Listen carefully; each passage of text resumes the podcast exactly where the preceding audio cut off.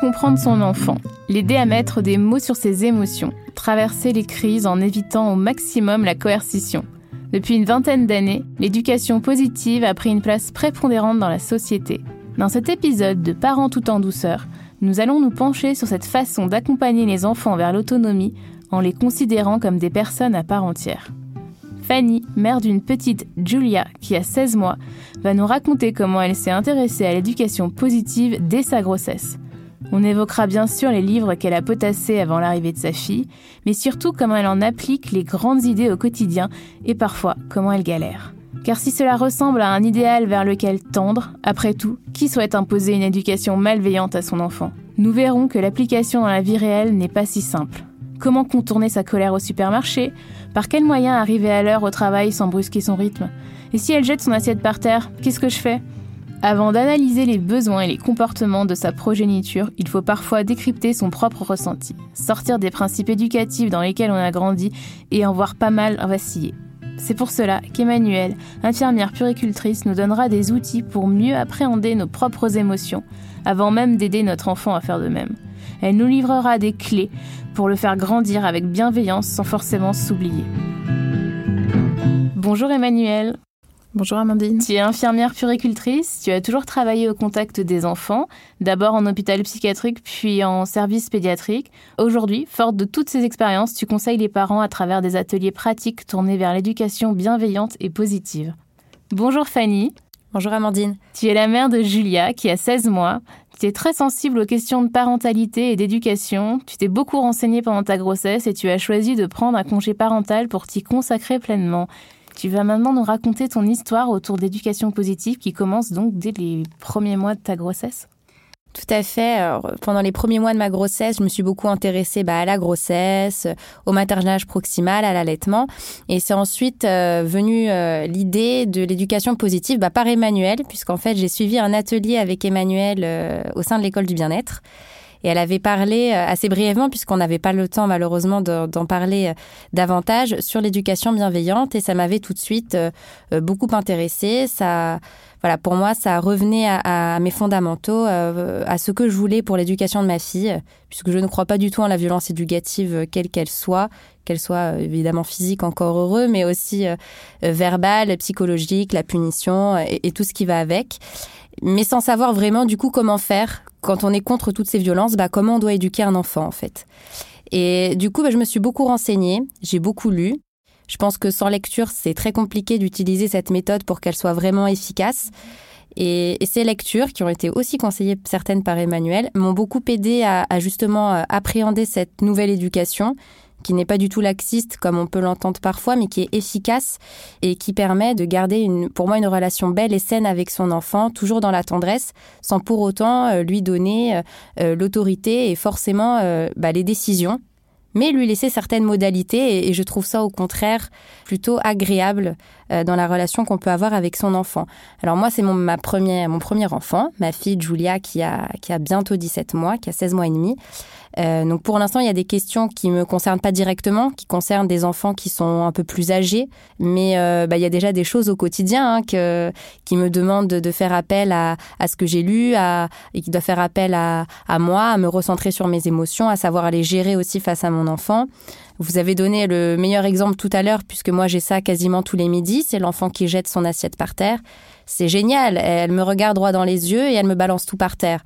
Alors, euh, elle, elle me fixe, elle me sourit, puis il n'y a plus rien dans l'assiette. Alors, je fais quoi? Je refais à manger, je, lui fais manger euh, la nourriture sale, euh, je crie, je pars. ben voilà, c'est des situations où on peut pas être parfait. Je pense qu'il faut déculpabiliser aussi. Hein.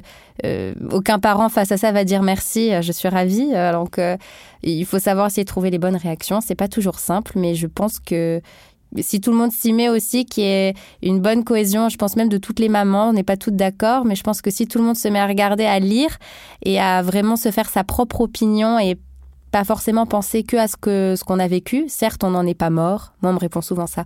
Bah, je vais bien. Oui, moi aussi, je vais bien. On va tous très bien. Enfin, voilà.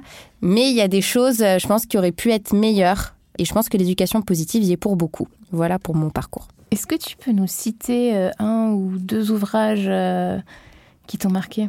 Alors moi, il y en a un que j'ai trouvé euh, génial parce qu'il est à la fois théorique et il met des situations. Et je trouve que pour les parents, il est parfait.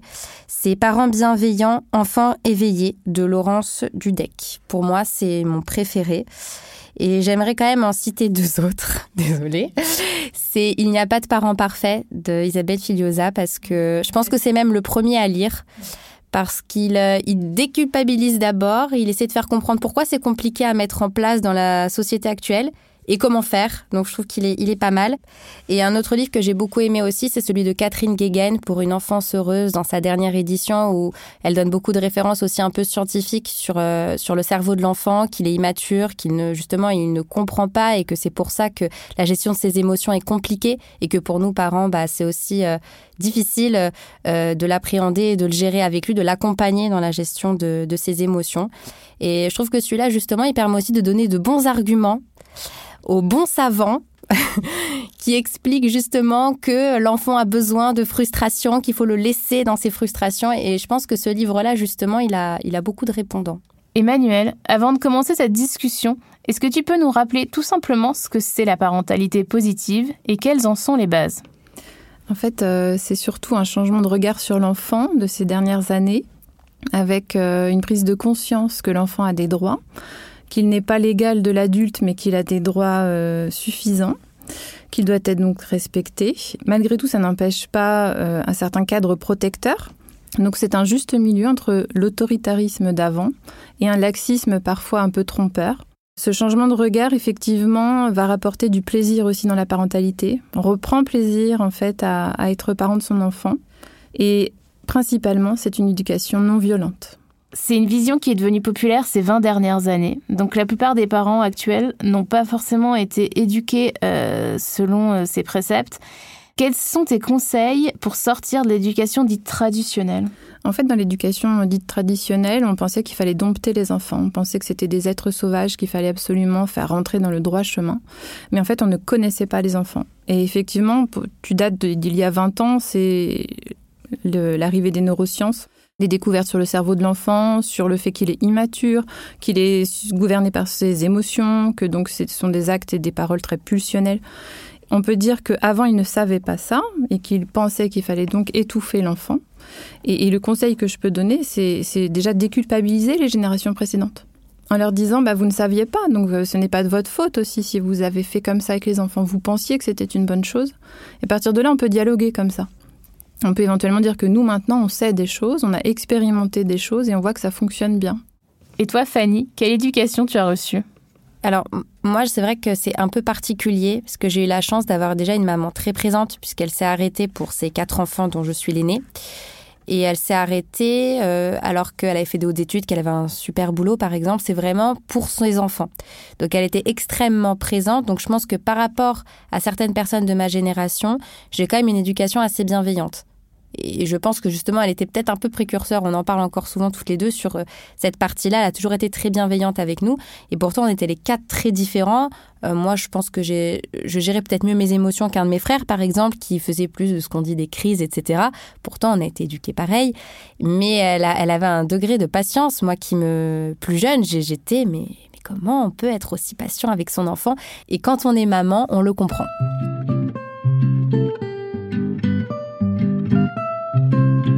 Emmanuel, on lit souvent que l'une des bases de l'éducation positive, c'est l'exemplarité.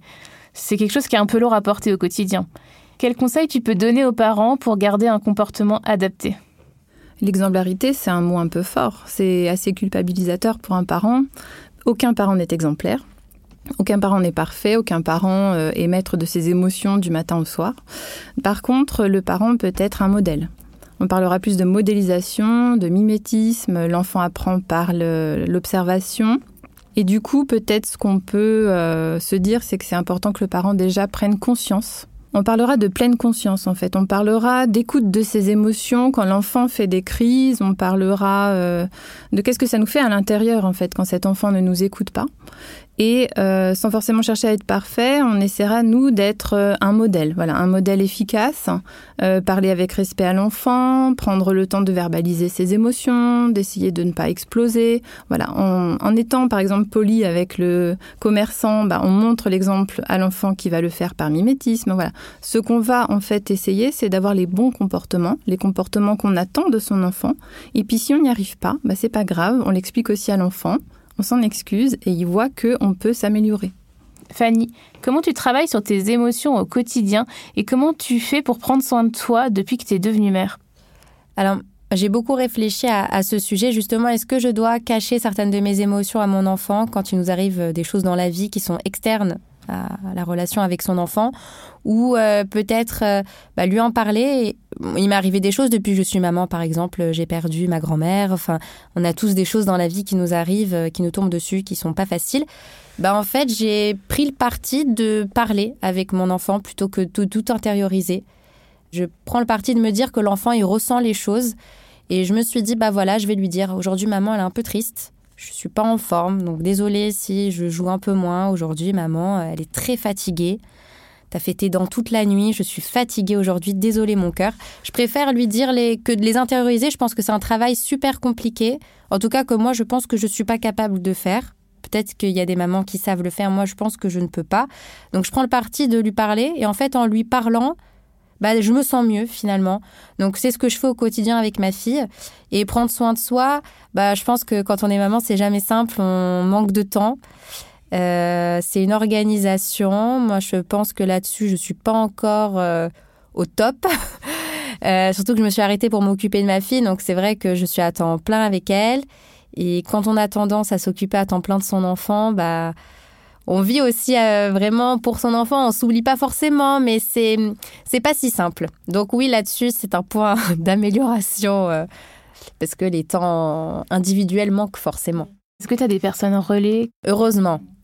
Heureusement que j'ai ma mère euh, qui m'aide quand j'ai besoin, quand j'ai rendez-vous chez le médecin, qui prend aussi plaisir à être avec sa petite fille. Donc, donc ça, c'est super. Je pense que être mère en congé parental seule, c'est très compliqué. Je pense qu'une mère en congé parental qui a euh, de la famille, qui a des amis qui sont aussi disponibles, ça c'est un super congé parental et je pense que ça fait là beaucoup de différence euh, dans le bien-être des mamans pour éviter euh, ce qu'on parle beaucoup de dépression postpartum, mais je pense que pour la dépression postpartum, ce qui joue le plus, c'est l'entourage. On n'a pas été programmé pour élever des enfants tout seul?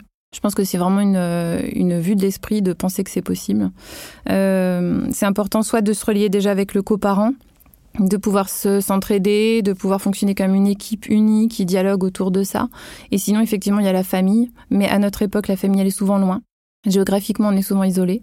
Donc euh, moi, j'invite souvent à se retourner vers les associations de parents, par exemple, vers les lieux d'accueil dans les PMI, vers les, les regroupements de voisinage, l'entraide avec les mamans voisines, par exemple c'est très important en fait de pouvoir être entouré d'autres parents pour pouvoir s'inspirer et pour pouvoir aussi bah, se comprendre et euh, se rendre compte qu'on n'est pas tout seul à, à galérer chez soi en fait. Et on sait que la fatigue, ça rend moins patient. Alors Emmanuel, est-ce que tu peux nous donner quelques conseils pour lâcher prise et déculpabiliser quand on a craqué, on a crié et qu'on a moins écouté son enfant?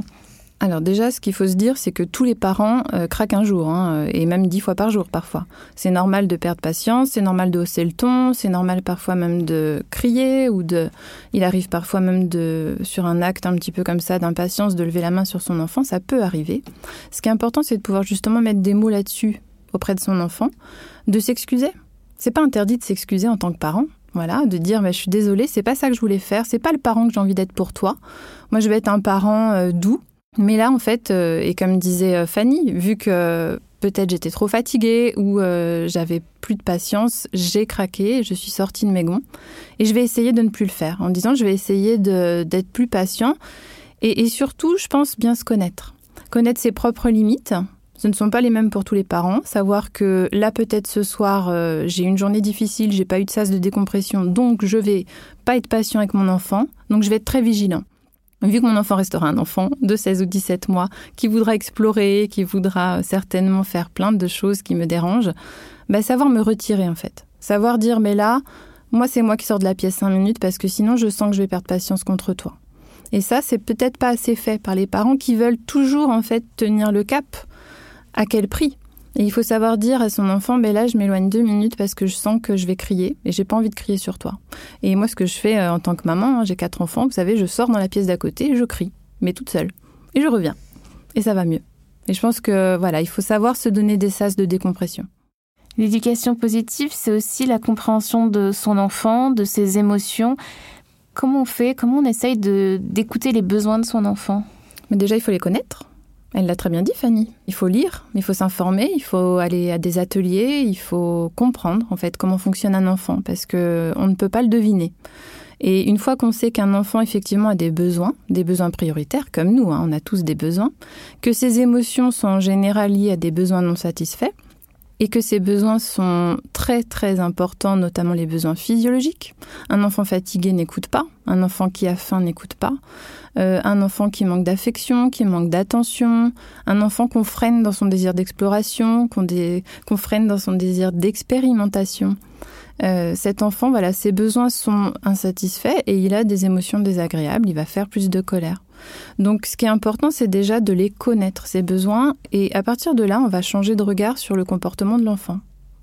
Quand l'enfant il a un comportement euh, dérangeant pour l'adulte, parlons de la colère, et c'est important de ne pas se focaliser sur le comment, sur ce qui est en train de se passer, mais d'aller chercher le pourquoi. Parce que derrière la colère, c'est un peu comme un iceberg. En dessous, il y a une raison. Voilà, il y a un manque euh, de quelque chose, ou il y a quelque chose qui a été dépassé. Donc toujours chercher le pourquoi. Comment on apprend aux enfants à appréhender leurs propres émotions? Fanny, est-ce que tu as déjà commencé avec ta fille? Alors, j'ai fait plusieurs petites choses, euh, bon, certaines assez drôles. Bon, celle assez classique, c'est que moi, je lui parle tout le temps de mes émotions. C'est ce que je disais tout à l'heure. Aujourd'hui, maman, elle est de super bonne humeur, elle est très contente. On va passer une belle journée. Aujourd'hui, maman, euh, elle est un peu triste, il lui est arrivé ça. Donc déjà, il y a ça. Donc, elle commence à mettre des mots sur des choses qui se passent chez moi. Et ensuite, j'ai essayé de mettre des mots sur des choses qui se passent chez elle. Et euh, moi, j'ai fait quelque chose que j'ai trouvé vachement bien. C'est les signes pour les bébés sur les émotions. J'ai trouvé ça par hasard. Et, euh, et c'est super mignon de leur faire faire ça parce que moi, des fois, elle se lève le matin et elle me fait le signe je suis contente. Et elle l'a fait super tôt. Et elle l'a pas fait super tôt parce qu'elle a un cerveau surdimensionné. Elle l'a fait super tôt parce que tôt, je pense que je lui ai inculqué ce côté, bah, moi, je lui dis comment je vais, donc elle me dit comment elle va, donc elle me fait le signe qu'elle est contente. Quand je lui dis Maman, elle est fâchée, Julia, t'as jeté toute ton assiette par terre, comment on va faire maintenant pour manger? Elle me fait le signe Je suis en colère. Et en fait, du coup, je vois qu'elle comprend bien. J'ai la preuve, en fait, par les gestes, vu qu'elle peut pas encore s'exprimer. 16 mois, c'est un peu petit, elle me fait des petits mots, mais elle s'exprime pas.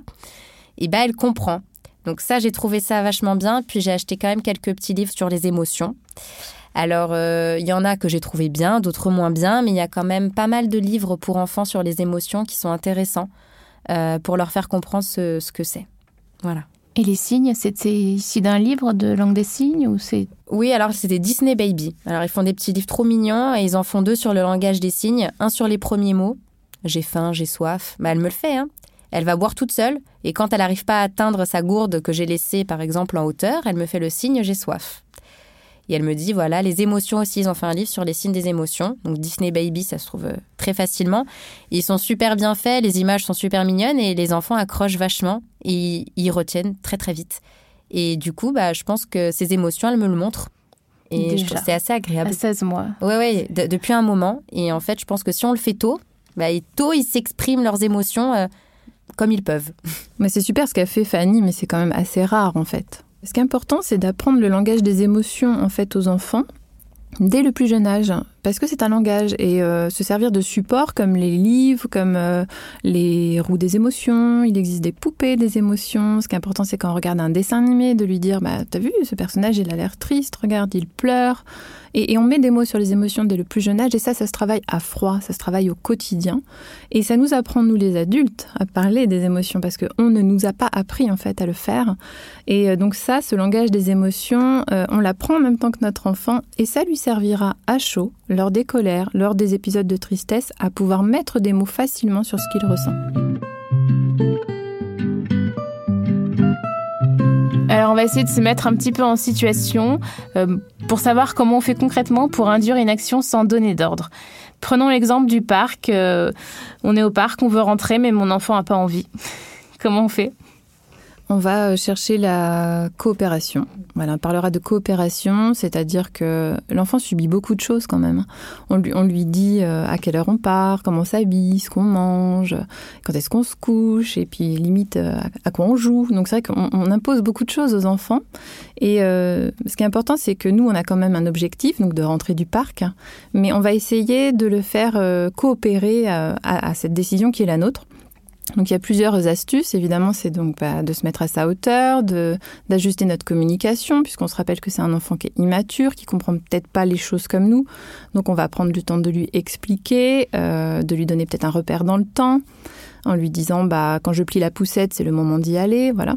Et puis on va lui donner euh, des objectifs des petits défis euh, ludiques, des petits challenges. Euh, voilà, on va rentrer du parc, mais euh, est-ce que on va on va chercher les voitures blanches. Le premier qui voit une voiture blanche a gagné, le premier qui a touché la voiture a gagné, voilà. Et on va essayer de lui donner des choix. C'est important de donner des choix aux enfants tant que ça ne le ça ne met pas en jeu sa sécurité, tant que ça ne met pas en jeu son adaptation dans la société. Voilà, donc du il peut choisir quel chemin on prend. Celui de la boulangerie ou de la pharmacie, ça ne change rien pour nous. On arrivera à bon port. Donc l'idée, c'est d'essayer d'aller vers son objectif, mais en faisant coopérer l'enfant. Et en général, ce qui marche bien, le moteur qui marche bien, c'est le ludique. Tu l'as évoqué, comment on réagit euh, si l'enfant est violent ou s'il se met en danger? Il y a des choses sur lesquelles on ne peut pas tergiverser, qui sont la sécurité de l'enfant. Par exemple, il part chercher son ballon sur la route, ou la sécurité des autres, il mord le petit copain qui lui a pris son jouet. Euh, sur ces choses-là, on va être euh, forcément, on va poser un cadre un cadre protecteur, une limite, on va poser une limite. Pour autant, on n'est pas obligé de la poser avec violence. Il suffit juste de mettre un stop, d'expliquer que c'est dangereux et de retirer l'enfant de, ce qu'il est en train de faire. C'est important de conduire euh, le geste à la parole. Voilà. L'enfant, avant 3 ans, il comprend pas toujours tout ce qu'on dit et c'est important de le retirer du danger ou de le reculer du danger, de reprendre sa main s'il est en train de taper un copain, par exemple, de, de contenir sa main et de mettre une limite parce qu'il y a des choses qui ne sont pas autorisées. Les enfants grandissent et ont besoin de s'affirmer. Ils le font parfois en s'opposant. Il y a une période que beaucoup d'enfants traversent et que l'on appelle le terrible two. Comment on maintient le dialogue, Emmanuel? Alors déjà, on arrête de parler d'opposition. Tu m'as provoqué en disant ça. Donc le terrible tout, après il y a le fucking fort, voilà, ce sont des âges euh, où l'enfant simplement veut s'affirmer. Voilà, déjà si on change de regard sur l'enfant, si on se dit pas il est en train de s'opposer à moi, mais juste il est en train de s'affirmer, c'est positif. C'est que cet enfant grandit, il sait de plus en plus qui il est, ce qu'il veut, ce qu'il ne veut pas. Et moi en tant que parent, normalement ça doit me gratifier. Mon enfant euh, devient quelqu'un, d'accord? Donc il ne s'oppose pas à moi. Pour autant, dans le quotidien, ce qu'il se passe, c'est qu'il me dit non. Il me dit non pour s'habiller, pour manger, il jette son assiette, comme disait Fanny. Déjà, je change de regard. Je me dis c'est parce qu'il s'affirme, donc je ne me sens pas agressée en tant que parent. Ça, c'est important. Et j'essaye de minimiser toutes ces petites crises d'opposition en lui donnant le plus de choix possible. J'en reviens à l'autonomie plus je lui donne des occasions de faire des choix et de faire des choses, et moins il ira contre ce que je lui demande. Ça va par des petites choses. Euh, le choix du pantalon, le choix de la couleur du verre, euh, le choix du chemin pour rentrer de la crèche, enfin voilà. Je lui donne de plus en plus de marge de manœuvre, qu'il se sente acteur de sa vie, et il s'opposera quasiment pas. Donc on retient, comme le but de l'éducation positive, c'est que les enfants s'affirment. Si votre enfant s'oppose à vous, c'est une très bonne chose.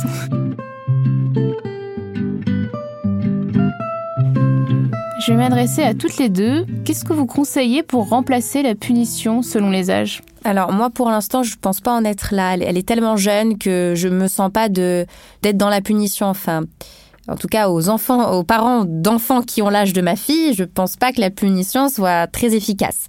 Euh, en tout cas, à cet âge-là, ça me paraît, ça me paraît fou.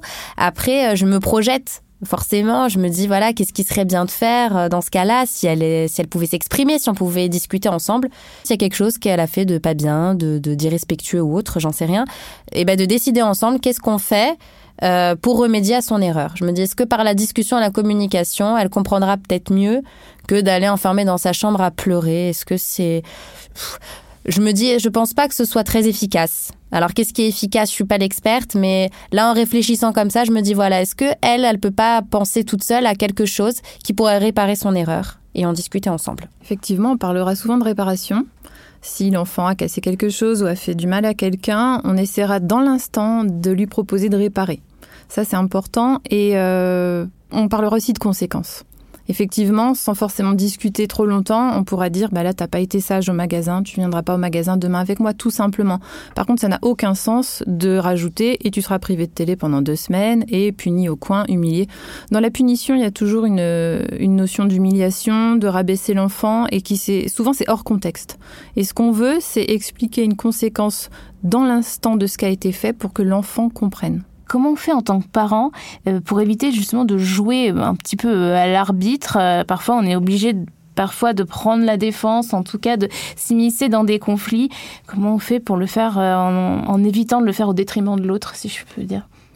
Mais déjà, on peut dire à ces enfants qu'ils sont pas obligés de s'aimer. Voilà, ils sont pas obligés de toujours tout accepter, d'avoir envie de jouer ensemble. Pour autant, ils sont obligés de se respecter. Ils sont de la même famille, c'est la même équipe et, euh, ils doivent respecter euh, l'autre dans tous les cas. On essaye d'intervenir le moins possible. On leur fait confiance. C'est leur histoire, leur histoire de fratrie, du moment que personne n'est en danger, hein, bien sûr. Et on essaye de ne pas prendre parti. Ce sont des règles universelles. On n'a pas le droit de taper le petit frère et le grand frère, c'est pareil. On ne défend pas toujours le plus jeune, en fait. On dit des règles universelles. On ne se tape pas, on respecte les affaires de l'autre, et on n'est pas obligé de s'aimer, mais on se respecte. On va terminer cette discussion par des petits conseils. Est-ce que euh, Fanny, tu pourrais nous donner trois conseils euh, pour les parents? Le premier conseil qui me semble le plus important, bah, c'est ce que je disais tout au départ, c'est vraiment de lire, de se renseigner, euh, de se renseigner de piocher ce qui nous convient à nous. Parce qu'on peut lire beaucoup de choses, mais il y a des choses qui vont nous toucher, d'autres beaucoup moins. Mais je pense que c'est en, en recherchant et en s'intéressant qu'on peut faire l'éducation qui nous ressemble à nos enfants et aller vers cette éducation positive parce que je pense que quand on s'y met, on va tous tendre vers une éducation positive et bienveillante. Ça me paraît euh, difficilement possible autrement, mais je pense que pour ça, il faut s'y intéresser. Donc voilà, lire, pas hésiter à extérioriser ses émotions. Et comme l'a dit Emmanuel tout à l'heure, moi je, suis complètement en phase et je le ressens aussi quand on quand on n'est pas bien avec son enfant, quand on a envie de crier, bah si l'insécurité par exemple dans sa chaise haute, on sait qu'il va rien lui arriver euh, ou autre, aller prendre un verre d'eau dans la cuisine, on souffle et on revient et, et voilà essayer de trouver des petites choses au quotidien qui peuvent nous faciliter la vie et faciliter celle du bébé ou, ou de l'enfant. Emmanuel, est-ce que tu aurais quelque chose à ajouter? Je pense que c'est important de prendre du plaisir dans sa parentalité, de toujours se réinterroger pourquoi on fait ça en fait? Pourquoi on a fait des enfants, avant tout c'est pour les aimer et, euh, et pas pour faire le gendarme. Et maintenant, ça ne nous empêche pas de voilà, euh, les protéger en leur posant un cadre, ça c'est important.